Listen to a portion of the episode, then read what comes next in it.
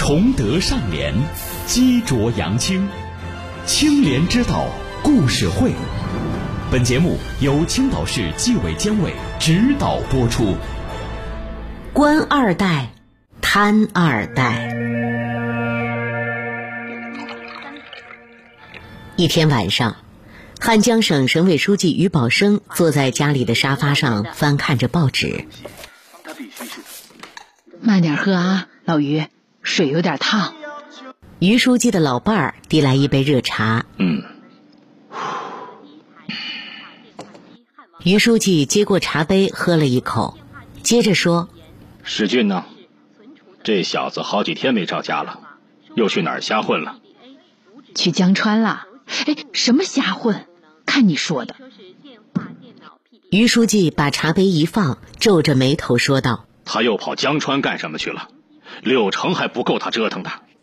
我告诉你啊，看好你这个宝贝儿子，别让他太招摇了。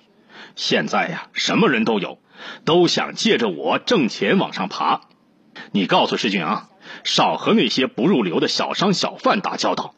哎呀，知道了，你成天忙忙忙，好不容易在家吃一次饭，别净发牢骚了。再说，我看咱儿子比你强，这回啊去江川，说是谈个大项目，你半辈子工资也挣不出来。哼，还比我强，别给我惹祸就不错了。你别头发长见识短啊！你呀，这就给他打个电话，说是我提醒他。好，好，好，这个老家伙，哎。于世俊是省委书记于宝生的独子，从国外留学回来后，一直经商做着生意。其实，圈里人都知道，他所谓的生意，就是靠他那个当大官的父亲。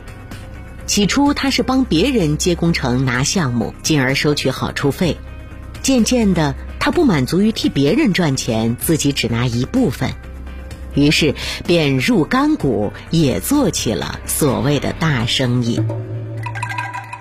这天晚上，一个三十岁出头、一身名牌、长相斯文、戴着金丝边眼镜的男人走进江川市香格里拉大酒店的豪华包间，此人便是于世俊。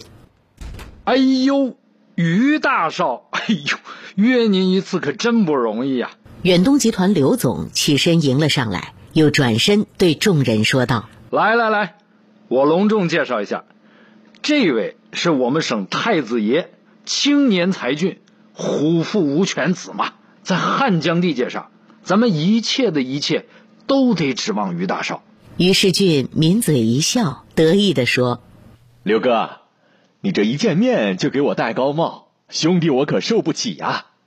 一起做事业嘛。再说，今天我来可不是冲着你呀，我是来见黄老板的。哈哈哈，我还不知道吗？我这小庙哪能供得下你这么大的活菩萨呀？那这位就是香港岳麓集团的黄老板。哎呀，幸会了，于少爷，这么年轻就操持大项目。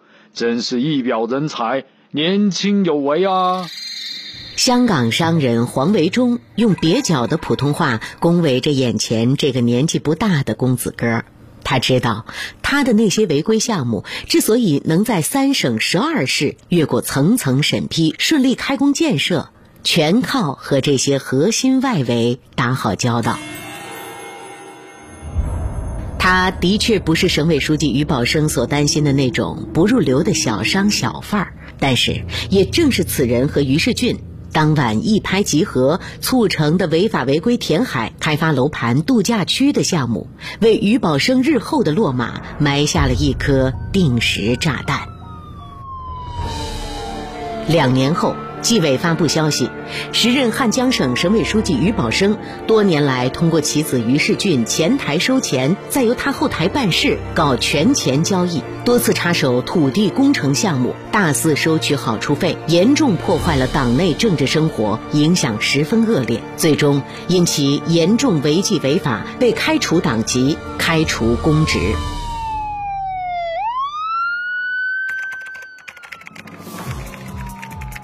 颠倒家国关系，违反市场公平竞争法则，全力寻租中饱私囊，企图为后代子孙留下大把的钞票、舒适的楼院，必会身败名裂，后悔莫及。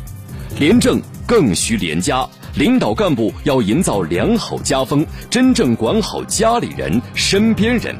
有道是：权力寻租庇子孙，利欲熏心头脑昏。莫道身败方知悔，润莲厚德值家运。本期演播：孟阳、敬祥、王奔、小丹、赫然、邓哲。